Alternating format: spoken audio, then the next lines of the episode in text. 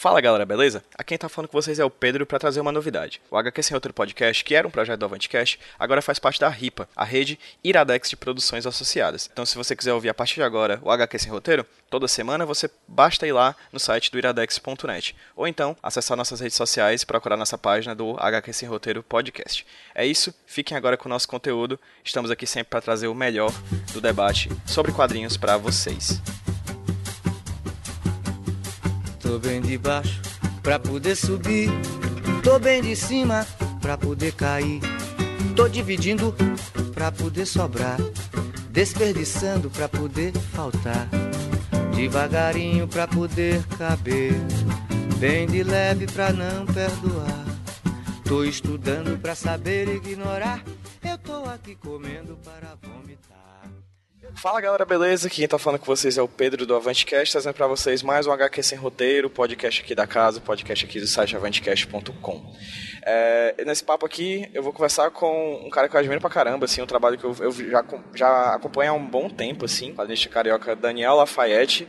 Daqui a pouco vou, vou abrir as discussões para ele falar um pouquinho com a gente sobre o processo criativo dele, etc. E só para adiantar, a gente tá fazendo aqui, tipo, a gente tá conversando há muito tempo é, para fazer esse podcast, nunca dava tempo, etc. E agora deu tempo e eu acho que eu nunca liguei esse computador numa velocidade tão rápida, mas deu certo, estamos aqui agora para conversar com o Lafa. Lafa, cara, se apresenta aí para quem tá ouvindo. Quem é você? O que você faz? Uh, eu sou Daniel Lafayette, eu assino o Lafa, eu sou um cartunista do Rio de Janeiro e é basicamente isso, eu acho. Lafa, é, começando. Eu vi, hum. eu, eu costumo ver muito teu trabalho pela internet. Sei que você já trabalhou com alguns jornais, já teve alguns trabalhos impressos também. Vou pedir para que em breve tu fale um pouquinho sobre isso. Mas primeiro, acho que é a obra, a pergunta clássica para todo mundo que a gente com, conversa sobre processo criativo, etc, é como é que tu começou, cara, a fazer, a fazer quadrinhos? Como eu comecei a fazer quadrinhos? Uh, eu comecei, eu estava uh, tava na faculdade de publicidade Aliás, eu acho que até antes disso, acho que ainda no colégio eu já fazia uns, uns quadrinhos, mas não eram. É, aqueles quadrinhos que são para a gente mesmo, né? No, que a gente não divulga, né? É, nem posta na internet, nem nada.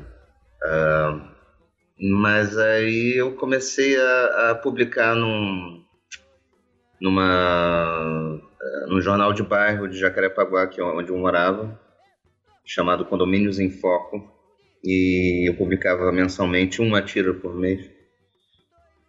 E aí eu comecei a gostar da ideia de mostrar o meu trabalho e, e, e, e criei um. Como é que era o nome mesmo? Era tipo um. É, blog. Blogspot, alguma coisa assim. Naquela época. Anterior ao blog tinha outro. É Flog, né? De fotografia, né? Isso, é.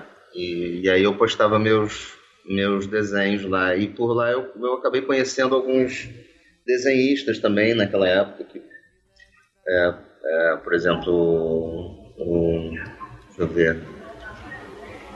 Uh, uma galera, agora não estou lembrando, mas, por exemplo, o, o Matias Max, o Juca Daniel, eu não sei quem foi que viu o meu trabalho, Daniel Juca, aliás, desculpa é, que viu meu trabalho e falou: ah, porra, manda aí pro, pro, pra Tarja Preta e tal, não sei o quê. E aí eu mandei pra Tarja Preta. E aí nessa eu fui começando a conhecer a galera. Eu fiz um do vlog, eu passei pro blog, e aí comecei a seguir né, os cartunistas, os desenhistas. E e foi, e foi indo. Eu comecei a, sei lá, o pessoal começou a curtir. Eu entrava muito em contato com Adão e Torres Garay também no começo do, da, da carreira, né? Quer dizer, é, pedindo dicas e tal. Ele sempre me ajudou bastante. É, a, a, por exemplo, a mexer no Photoshop, né? Coisas que eu não sabia, né? Naquele começo, naquele início. E e foi me dando dicas e tal. Aí foi aí que eu conheci o trabalho do Alan Silva, do Arnaldo Branco, do André Damer, pessoal do Rio de Janeiro também. E aí eu fui vendo e fui meio que entrando na galera, assim, tipo, é, começando a conhecer melhor o que estava sendo feito naquela época, pelos cartunistas brasileiros, porque eu conhecia mais coisas lá de fora, assim, e menos coisas que eram feitas aqui no Brasil, até porque você só tinha no jornal é, urbano aposentado, sei lá, essas coisas assim de, de, de quadrinho brasileiro, né? não tinha quase nada. A maioria era Gar, Garfield, sei lá, é, Zé do Boné. Então, naquela época eu comecei a ver o que estava sendo feito aqui no, no, no, Brasil e mais particularmente no Rio de Janeiro, né, que esse pessoal mora aqui no Rio. E de, daí eu fui comecei a, a, procurar também por conta própria o pessoal de fora, assim, de, de fora do Rio, né, o pessoal de São Paulo, o pessoal de Brasília, o pessoal do Rio Grande do Sul, o pessoal do Sul, né, e do Brasil inteiro, né.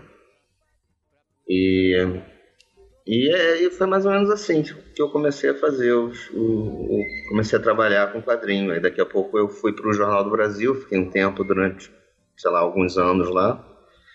Aí é, o Jornal do Brasil acabou acabando, né? Fechou. A versão impressa, pelo menos. E aí eu saí, né, também. Porque não tinha como ficar mais, né? E, e nisso, e depois eu trabalhei muito com, com ilustração também, porque não dá para ficar só com, trabalhando com quadrinho, né? E, e você tem que ganhar dinheiro fazendo outras coisas, né? Você tem sempre que procurar outra coisa para fazer para ganhar dinheiro, você não consegue se sustentar só trabalhando com quadrinho no Brasil, né? E é isso, mas basicamente isso. Eu fiz essas coisas no começo, né? Quer dizer, e, e continuo fazendo basicamente isso até agora também. Perfeito. Já, já tem algumas publicações também de lá pra cá, né? Quais foram elas? Ah, então, eu não guardo muito bem, porque eu, eu sou péssimo de guardar essas coisas, mas sim, algumas publicações como a, a Samba, Beleléu, né? Que eu fiz parte do, da, do grupo da Beleléu durante um tempo. Agora eu tô até vendo se eu faço mais alguma coisa uh, é, para samba, para tarja preta, para uh, ah nossa, não sei, para algumas revistas mais uh, conhecidas assim, né? tipo revistas de, de jornal, jornaleiro, né, que se diz, né? é, Ciência Hoje, sei lá, essas revistas, eu não, eu não consigo gravar muito bem não, que eu eu fiz o que eu deixei de fazer. Eu deveria escrever tudo e deixar. Né? Uma das coisas que eu percebo muito no teu trabalho, hum. como eu te falei, eu, eu, eu leio muito há, há, um tempo o seu trabalho, assim, não sou um especialista, mas é realmente é, ele acaba passeando assim por, por, essa turma que você falou, que você acabou conhecendo no Rio de Janeiro.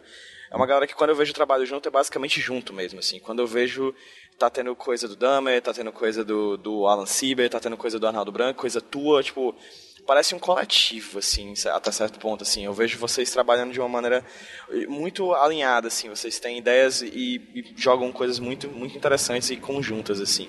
Hum. E aí eu te pergunto uma coisa. Tu trata de, tu trata de temas até muito, muito pesados, assim, né? Tipo, como, sei lá, a política nacional. E, apesar disso, tu se utiliza de um traço que ele remete muito a coisas infantis e uma cor, e cores muito coloridas, vamos dizer assim, até, até, até certo ponto redundante. Como é que tu chegou nesse estilo de trabalho? É, tanto da questão do texto crítico, muitas vezes ácido, com o, a imagem fofa, às vezes, ou colorida demais. Uhum. É, bom, no começo eu todo mundo imita alguém quando está começando, né? Eu, eu, imitava muito em fio, eu tentava imitar muito em fio que era um traço aberto, mais solto e tal, mas não ficava bom, era uma merda, realmente. Era feio. E eu me lembro quando eu entrei no jornal, ah, no Jornal do Brasil, é, tinha que ser colorido. E eu fazia preto e branco, com aquelas rachuras e tal, não sei o que. Eu, eu trabalhava muito com o desenho mais aberto, em preto e branco, com rachura e tal. E, mas como eu entrei na, na, na, no, aí na Folha de São Paulo, não, ainda não entrei na Folha. Quando eu entrei no Jornal do Brasil, eu, os caras falavam, não, é colorido. Aí eu pensei, pô, eu vou começar a fechar o contorno do desenho e jogar a cor dentro, no Photoshop, né? E acabou ficando, acabou dando essa aparência meio infantil mesmo, o que eu acabei gostando também, porque eu acho que é interessante jogar com essa coisa é, dos dois. É, opostos, né, do, da imagem que parece infantil e da ideia que é um pouco mais é, pesada, né? Um pouco mais adulta, não sei. E eu gosto dessa coisa do, do, do, monstro, da coisa monstruosa e ao mesmo tempo da coisa fofa, né? As duas coisas juntas. Acabou ficando uma marca, assim, eu acho que ficou interessante e, e eu continuei fazendo isso com bastante frequência e acabou virando parte mesmo do meu processo criativo e tal. E é isso. Falando de processo, processo criativo, como é que você produz? Como é que você tem ideias? Como é que você senta na prancheta e e produz suas tiras, suas charges e coisas do gênero, assim. Existe um método? Método? Não, é, eu tenho que parar para pensar sobre o que está acontecendo. Se eu quiser falar sobre o que está acontecendo, eu tenho que é, parar para pensar sobre o que está acontecendo. Né? É, se eu quiser falar sobre qualquer coisa, aí eu paro para pensar sobre qualquer coisa, mas é, eu vou anotando as ideias e eventualmente, quer dizer, eu fazia muito isso, eu bebia muito para trabalhar também. Eu saía para ver o movimento e pensar e trabalhar, pensar sobre o que eu deveria fazer. Enquanto isso, eu bebia e tal, até para porque fazia parte do meu processo criativo. Uhum. Ah, e aí eu escrevia muita besteira enquanto estava bebendo, mas aí no dia seguinte, quando eu ia ler, eu falava, não, tem um monte de besteira, mas tem algumas coisas ali que, que funcionam, né? É, que podem funcionar de alguma forma. Eu pego, eu pegava essa ideia, né, bem bruta ainda, e, e tentava trabalhar em cima, em cima dela. E é basicamente mais ou menos isso que eu faço até hoje também. Com exceção da bebida, porque eu já não, não bebo tanto e tal. Que não dá também, mas. É, mas eu continuo, tipo, é, eu passo durante a noite, assim, pensando em ideias. E no dia seguinte eu vou descartando algumas e pegando outras e vendo o que, que funciona melhor do que, do que a outra e tal. E é basicamente isso. Você tem uma média de produção diária, coisa do tipo ou não? Olha, eu tento manter uma média, mas eu não consigo. Porque, por exemplo, não estou trabalhando com tira diária nem nada. Se eu estivesse trabalhando com tira diária, seria uma obrigação, né? Mas como eu não tô, então eu não, não me sinto na obrigação e, e, é, e fica muito difícil você continuar é, criando uma tira, um quadrinho, um desenho, um cartoon diário, porque, ah, porque tem tanta coisa acontecendo, você se distrai com tanta coisa que você acaba esquecendo disso. Né? Uhum. Então, aí, tem épocas, tem épocas que eu consigo fazer mais de uma, um cartoon. Agora eu estou mais fazendo cartoon do que tira, né? Eu, meio, eu fiquei meio cansado durante um tempo da, é, do, do, formato da tira. fiquei meio cansado e tal, Pô, e comecei a fazer... Existe, existe um motivo? Olha, eu não sei, eu acho ele muito fechadinho demais, não sei, acho muito hermético. Eu, eu, fiquei meio de saco cheio mesmo, porque eu fiz isso durante muito tempo e durante muito tempo fiquei desempregado também, mesmo fazendo isso e forçando a, a, me, a, a me forçando a fazer uma tira diária. E e acabei cansando um pouco e eu comecei a fazer uma coisa bem mais é, simples, procurando fazer uma coisa bem mais simples para também não, não acabar com, com, as minhas forças, né? Então, eu, tipo, hoje em dia eu estou fazendo um, uns cartoons que são mais livres, é uma, é uma, mosquinha, né, que eu tenho feito e tal, porque dá menos trabalho para fazer também e eu me concentro mais na, no texto do que no desenho. Hoje em dia, o que eu estou fazendo agora, né? Mas, ah, sei lá, amanhã eu posso querer fazer outra coisa. Você se dá esse direito de ficar passeando, né, por esses diferentes estilos. É, sim, sim. Perfeito. E como é que veio a criação dessa, dessa personagem, da mosca? Da mosca? Isso. Uh, na verdade, foi engraçado porque eu tava. Eu, às vezes eu também saio com um bloco de, de desenho e fico desenhando ao invés de escrever. Eu, muitas vezes eu fico escrevendo ideias, muitas vezes eu saio para ficar desenhando mesmo, personagens e tal. E aí eu estava desenhando um pato, na verdade. E eu, só que o bico do pato ficou parecendo uma asa de mosca. Aí eu pensei, porra, vou fazer uma mosca. Aí eu fiz uma mosca. Aí achei bonitinho, não sei o que. Eu falei, porra, eu acho que para falar sobre a situação atual do, do Brasil e tal, e era uma coisa que estava muito em, em, voga, né? Quer dizer, é óbvio, tá até hoje, né? A gente está muito. Tá, tá discutindo muito sobre o futuro do país, sobre o presente e tal.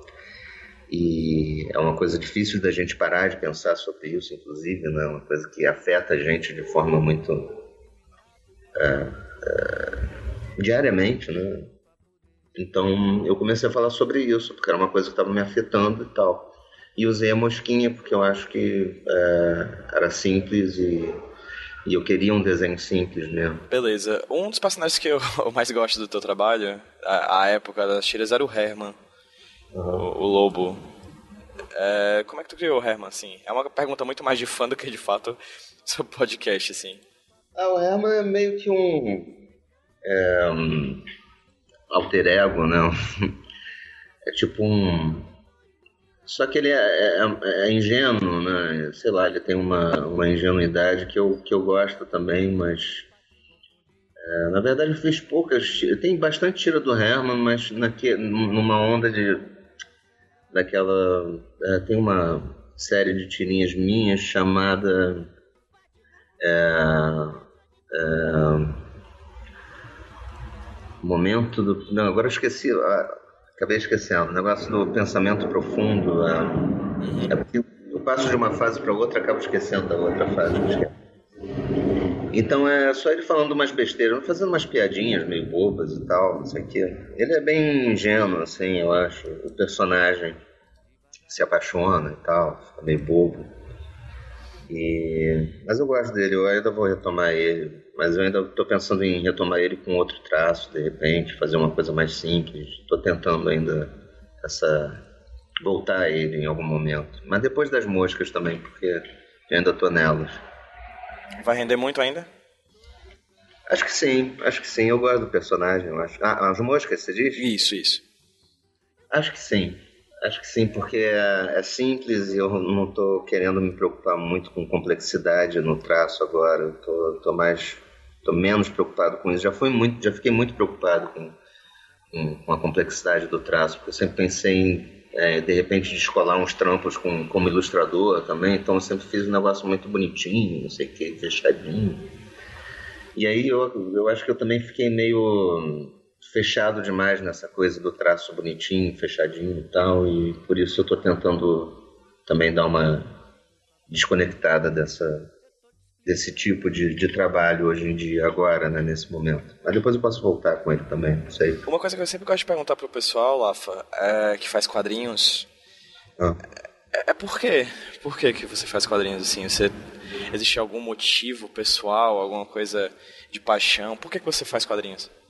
Eu me lembro quando era moleque, eu gostava muito de Garfield. Eu, eu, eu lia muito, tinha aquelas coleçõezinhas assim do Garfield e tal. Que era tudo que tinha de quadrinho de humor que eu conseguia, eu encontrava nas, nas livrarias, nas, nas bancas de jornal, era basicamente Garfield, né? É, e eu gostava da, da ideia de fazer, de contar histórias curtas. É, eu nunca gostei muito de contar histórias muito longas, eu nunca tive muita paciência. Então eu gostava da, da ideia de contar histórias curtas. E aí do Garfield, sei lá, depois conheci outras coisas e tal, mas isso sempre ficou na minha cabeça, essa ideia de fazer, de, de contar histórias curtas. E aí eu comecei a fazer isso por conta própria, eu vi que estava engraçadinho, sei lá, estava divertido e tal eu comecei a me divertir fazendo aquilo e aí foi, foi indo e acabou sendo isso. Eu, me, eu queria me divertir trabalhando com alguma coisa e eu me divirto até hoje trabalhando com isso. Mas você já tentou fazer alguma coisa mais longa de história? Já fiz, na verdade, alguma, algumas coisas, mas não assim, tipo graphic novel nem nada, mas uh, de algumas páginas. Uh, tem tem algumas coisas, assim, tem na samba tem coisa de uma página inteira, no, na Beleléu tem de algumas páginas. Uh, já fiz algumas coisas um pouco maiores do que uma tira, mas nunca é uma coisa muito grande, não. Nunca é uma coisa muito longa, porque eu não tenho muita paciência mesmo. Falando um pouquinho sobre esse período que você interagiu mais com o Ciber, o Damer e etc. Ali é, é anos 2000, né? Mais ou menos? É, 2000 e pouco. Mas, assim, com, como é que vocês interagiam, assim? Você disse que vocês tinham contato, etc. Mas eu percebo que vocês têm um trabalho que chega a ser um pouco, um tanto quanto similar um com o outro. Vocês pensaram em fazer trabalhos juntos ou coisa desse tipo, ou não? Foi só uma coisa tipo de, ah, vamos todo mundo sair, etc. E, e cada um produz o seu? Bom, eu, eu sou... É, eu sou da mesma geração deles, mas ao mesmo tempo tem uma diferença de idade aí, né? Que quando eu comecei a, a fazer os quadrinhos e tal, esses caras já eram conhecidos, né? Eu ainda não era, sei lá, ninguém me conhecia. Então sempre teve uma, uma questão assim, tipo, uma diferença de. Do meu ponto de vista, havia uma diferença geracional, assim, porque eles já eram conhecidos e tal, e eu sempre tive uma certa é, distância, sempre mantive uma certa distância por, por esse respeito e tal, não sei o que, que enfim, é meio que é, comum né, entre os mais novos e os mais velhos e tal. Além da falta de respeito também é interessante. Mas, é, então eu não era exatamente do grupo dessa galera, quer dizer, o, o Alan, o Arnaldo e o Damer fizeram a F, por exemplo, né? O Damer eu não me lembro se ele fez a F junto com o Arnaldo e o Alan, mas era o Arnaldo, o Alan e o Léo, acho que o Damer não fez. Mas o Damer sempre foi mais amigo dessa e do Arnaldo e do Léo e do e do Alan, né? Do Arnaldo, do, do Léo e do Alan. É o pessoal mais velho, assim, que já era amigo, sair para beber e tal, não sei o quê. E eu comecei a sair com a galera mais nova, do que eu, inclusive, que era Cintia B, e Pablo Carranza e tal. Enquanto isso também saía com a galera mais velha. Mas eu sempre vivi meio que nesse limbo entre a galera mais velha e a galera mais nova. E mas assim, a gente nunca fez muita coisa junto, não. Eu acho que essa coisa de, de, de ter um, um trabalho que remete um ao outro é uma coisa meio que talvez natural pelo. É, não sei, talvez por serem influências, por, talvez por pelo meio, não sei. A gente saiu algumas vezes para beber e tal, eu saio ainda hoje com alguns deles mas não temos nenhum trabalho assim mesmo, sabe? Sim. Aí, não, aí eu comecei, aí eu, daí que eu comecei a sair também com o pessoal da Beleléu, que é o que é o Thiago, o, o, Estevão e o Arruda, que é o pessoal da Beleléu e tal. Eu comecei a sair com esses. Aí que eu conheci uma galera mais da minha idade mesmo, né? Que eu saí do limbo e comecei a ter um contato com o pessoal que tem um trabalho parecido com o meu também. Quer dizer, são bem. São completamente diferentes, mas, mas que tem uma, uma pegada também parecida, interesses parecidos, talvez. É, Lafa, você fez parte dessa cena do. Você faz parte dessa cena do quadrinho carioca, né? É, junto com essa galera que você já falou, os nomes, diversos nomes aí que você já citou. É, em uma questão nacional, assim, você consegue avaliar de como você vê a questão do quadrinho nacional? Você, de alguma maneira, você consegue visualizar que existe um quadrinho nacional? Se sim, o que você vê quando você pensa nesse conceito? Eu acho que assim, é, olha, é uma pergunta difícil, na verdade. Eu, eu, o que eu, o que eu mais o que mais me impressiona é a qualidade do quadrinho nacional. Eu acho que, não sei se tem algo que. É, eu acho que se há algo que junta um trabalho de um com um trabalho do se, se há uma coisa em comum, eu acho que é o nível profissional, a qualidade do trabalho. Eu acho que hoje a gente tem muita gente de, de todos os lugares que tem um, um trabalho muito interessante, cada um fazendo uma coisa completamente diferente, mas com um nível é, profissional muito alto mesmo, muito bom. E eu acho que a gente está fazendo coisas muito boas e eu acho que é uma pena que a gente não, não consiga sobreviver só fazendo quadrinho, né? É foda, mas é mais ou menos a realidade, né? Da maioria das pessoas, tirando Maurício de Souza, né? Ziraldo, sei lá. Eu acho que se, se há algo que, que liga essa vontade de, de, trabalhar, essa, essa e, e, cada vez mais gente, né? Eu acho que é impressionante isso também, né? O quanto de quanto que tem cada vez mais gente interessada em, em publicar, em fabricar, fazer. Tem alguns nomes assim que você acha do, do, do, mercado do mercado nacional assim que você acha interessante de pontuar? Hum, uh, dentro do cartoon, dentro do quadrinho, dentro Sim, de, da, de tudo. Caso você queira dizer sobre esse, esse cartoon charge, quadrinhos, etc. Tira. Tá, tem esses, tem esses caras que eu já disse, todos eles, né? Eu acho que tem Rafael Sica, um cara que também me impressiona também. Tem o pessoal da samba também, que eu gosto muito. Um, tem quem mais? Uh, tem o pessoal de São Paulo, que eu adoro, que fez a Chula, né? Uhum. Que. Bruno de Chico, o Maron, o Coimbra, o Calote. Essa, essa galera eu acho muito boa, esse pessoal de São Paulo, que eu acho que deveria ser a, galera para entrar no lugar do, do, do, pessoal mais velho da Folha, né? Quer dizer, eu acho que seria a coisa mais óbvia, né? Que, que entrasse essa galera na nova geração, né? Da, de São Paulo, né? O pessoal para entrar na Folha de São Paulo, né? Acho para substituir uh, os caras que já estão, né? Quer dizer, o Angeli parou agora. Aproveitando uma questão que tu acabou de levantar, tu falou da Folha. Tu chegou a trabalhar na Folha de São Paulo, não é isso? Não, a Folha de São Paulo não, cara. Talvez eu tenha mandado, talvez eu tenha publicado alguma coisa em, em alguma ocasião assim na Folha de São Paulo, mas eu nunca publiquei por lá não, tirinha, essas coisas Sim. nunca. Mas você falou, por exemplo, que esses caras deviam é, ficar, tipo, revezar com essas pessoas que já estão há muito tempo produzindo para a Folha de São Paulo. Eu acho que é a nova geração, entendeu? Eu acho que é, é, é, é a nova geração daque, daquela galera que trabalhava para a Folha de São Paulo antigamente. Celido, Glauco, Adão. Não que esses caras tenham que parar de trabalhar, estou falando que, tipo, é a, a nova geração, é o pessoal que está vindo agora que, que é, que vem muito dessa galera também, entendeu?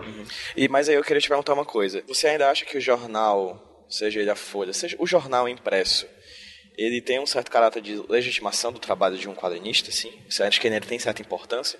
Ah, principalmente para quem faz tira? É, eu acho que é interessante, sim, cara. Eu não vou dizer que não, porque, bom, mais, muito mais importante do que isso é o dinheiro, né? Uhum.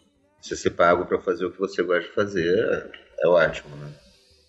Mas, mas sim, eu acho que também é, tem, tem uma certa importância ainda, eu acho. Quero dizer, não é tudo, mas até porque tem muita gente aí muito boa que deveria estar trabalhando em jornal que não está, que continua, segue trabalhando, fazendo um trabalho muito bom. Por outro lado, também tem muita gente em jornal que eu já não acho tão boa né, e está no jornal. Então não, não tem muita relevância, mas, mas é importante o artista, né? Que ele ganhe dinheiro para poder continuar fazendo o que ele gosta de fazer. Perceba que as suas charges estão sempre foram, na verdade, não é? Não tem como você desvincular disso. Mas e, e, é, eu não quero dizer que existem trabalhos apolíticos, porque eu acho que isso é uma uma, uma mentira, né? Um, não existe trabalho que não seja político. Estou uhum. percebendo que as suas charges estão cada vez mais políticas, mais vinculadas à, à situação política nacional.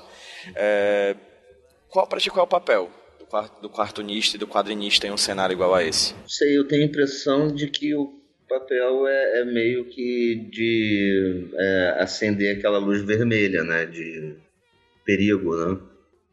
Eu acho que no momento em que a gente está vivendo, eu acho que é, é importante a gente falar sobre as coisas que têm acontecido, porque essa luz vermelha está piscando, né? Então, é, eu acho que isso é importante para para qualquer tipo de, de, de, arte, né? Eu acho que a gente tem que falar sobre isso, não, não é só o, o cartunista, eu acho. Além disso, é, a gente está percebendo que apesar de você ter cada vez tiras, vamos dizer assim, mais politizadas para um lado, você sempre tem também um caráter reacionário em qualquer aspecto social, inclusive na arte, né?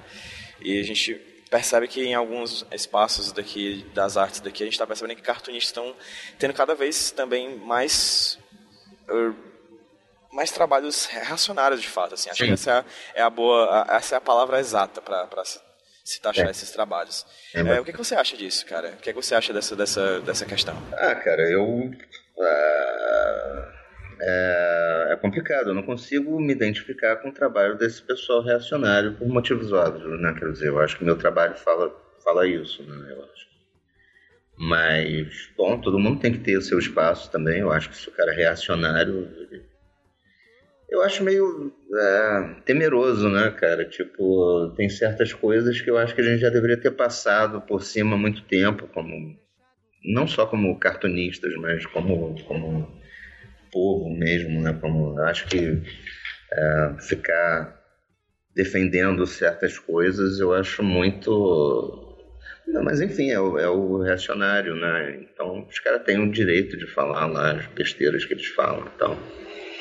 Mas, hum, obviamente, eu não gosto, né? São trabalhos que eu acho é, de pouca qualidade. Geralmente são de pouca qualidade mesmo, entendeu?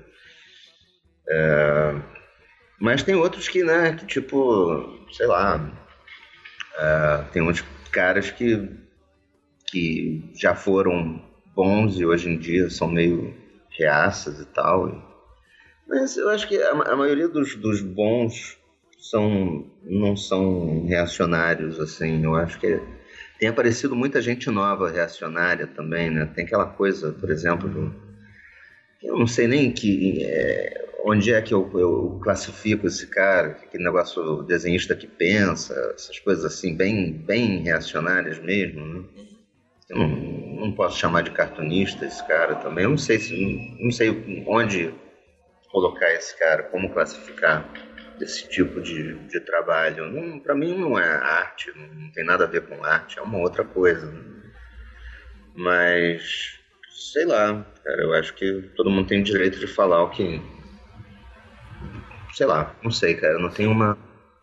Não tem uma, uma, um ponto final nessa discussão. Na, na minha cabeça, eu não, não cheguei a nenhuma conclusão ainda não. Uma pergunta: você é da cidade do Rio, não é isso?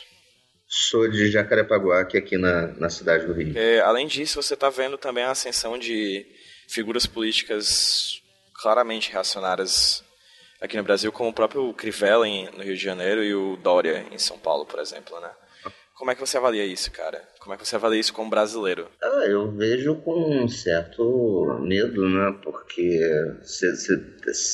você começa a perceber que esse tipo de movimento está acontecendo não só aqui no Brasil, como no resto do mundo, na Europa, Estados Unidos, né? Essa ascensão do, do reacionarismo e até do fascismo, em certos casos, né? O Bolsonaro falando outro dia na, no negócio hebraico lá no meu Deus, né? Falando umas coisas que puta que pariu, né, cara? As pessoas batendo palma e. É impressionante, assim. Eu, eu, assim, eu me sinto. Eu tô assustado com a situação. Eu sempre tenho, assim, um otimismo também. Eu acho que isso pode ser uma fase, mas pode ser uma fase bem longa e, dolorida, né, do, do país. Eu não sei, não sei não sei o que vai acontecer, não. Como é que você avalia seu, seu papel como, como cartunista nesse mundo? Existe um papel? Você consegue vislumbrar uma, um dever do artista que você é diante é, disso? Sim, sim, de certa forma, sim. Eu acho que. É, eu acho que a gente tem que tocar nesses assuntos. Eu fico até meio. Hum, eu não vou dizer. Não, eu, eu, eu fico um pouco é, decepcionado assim com outros artistas que eu que eu gosto assim que não não tocam tanto nesse assunto. Não sei mas cada um também tem o seu ponto de vista viu? mas eu acho que a gente está num momento que a gente tem que discutir esse tipo de coisa. Eu assim eu, eu, eu vejo eu me vejo meio que na obrigação de falar sobre certos assuntos. Os assuntos que estão em voga agora e tal eu acho que são assuntos importantes. É, machismo feminismo é, a situação da foi golpe, não foi, é, e todas essas é, retrocessos no governo e tal, eu, eu, eu, me sinto meio que na obrigação de falar sobre essas coisas. É, tem muita gente que não se sente nessa obrigação e por mim tudo bem, mas às vezes me dá uma certa é, aflição das pessoas não estarem falando mais sobre esse tipo de coisa. Né? Eu não sei, talvez seja porque o meu Facebook é muito de esquerda, sei lá. As pessoas que estão no meu Facebook falam muito sobre isso e estão muito indignadas, estão muito é, preocupadas com a situação. Eu também estou muito preocupado com a situação. Né? É, então, não sei, eu, eu, eu, eu tento falar sobre isso porque é o que eu quero falar eu não quero falar sobre outra coisa agora. Quando eu quiser falar sobre outra coisa, eu vou começar a falar sobre outra coisa. Mas no momento eu estou me sentindo meio que tendo que falar sobre isso, sobre essas coisas, até para eu entender também o que está acontecendo, porque é complicado, né? Não é para principiante, né? O Brasil é, é complicado mesmo. Pelo visto, se depender dele, não vai faltar motivo para tira tão cedo, né? Não, exatamente. É, Lafa, só uma coisa. Como é que a gente pode ter acesso ao teu trabalho, cara? Onde a gente pode conseguir ver teus tiras, teus, teus, teus cartoons, talvez ter acesso às tuas publicações impressas? Onde é que a gente pode achar o teu trabalho? Então, é, eu tenho é, me focado mais na página de Facebook mesmo. Eu tenho o, o WordPress, também ultralafa.wordpress.com, mas eu dei uma parada assim de atualizar ele. Eu tenho que atualizar ele, mas tem as coisas mais antigas por lá e coisas que certamente não vão ter na página do Facebook, né? Que é o Ultralafa, é, é, ultralafa. Ponto, é, como é que é mesmo? facebook.com.br ultralafa? É, facebook.com.br ultralafa. Para quem estiver ouvindo esse papo aqui, é, todos esses links vão estar na postagem do avantcast.com. Então, quem, quem estiver ouvindo pode acessar lá para ter acesso a essas informações. E se quiser ver coisa ainda mais antiga, mas mais antiga mesmo, de 2000 e, e pouquinho, assim, tem o Doutor Zigoto, Blogspot. É coisa bem... trabalhos bem antigos, né? Bem antigos, é. Show de bola. É, Lafa, cara, muito obrigado pelo papo. Muito obrigado mesmo. É sempre bom conhecer um pouquinho mais sobre o, os grandes nomes do quadrinho nacional, assim. Eu admiro muito o teu trabalho. Muito ah. obrigado por, por topar falar comigo, cara. E vamos dar um tchauzinho pra galera que tá ouvindo a gente? No 3, 2, 1, tchau, gente! Tchau, tchau, gente! Você tá pensando que eu sou Loki, bicho? Sou malandro velho, não tenho nada com isso. Você tá pensando que eu sou Loki, bicho? Sou malandro velho, não tenho nada com isso. A gente andou, a gente queimou muita coisa por aí. Ficamos até mesmo todos juntos, reunidos numa pessoa só.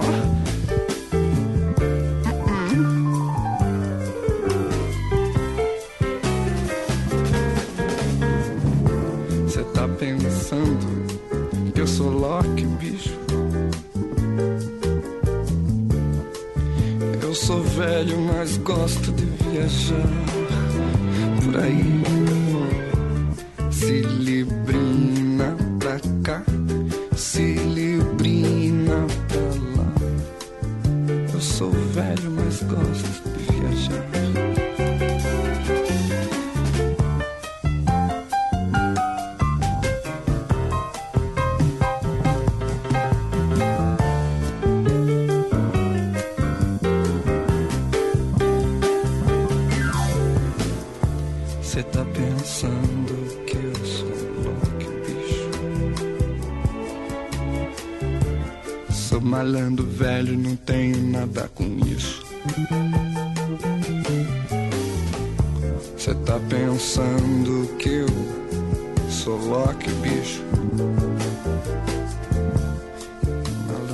Velho não se mete no enguiço. A gente andou, a gente queimou muita coisa por aí. Ficamos até mesmo todos juntos reunidos numa pessoa só.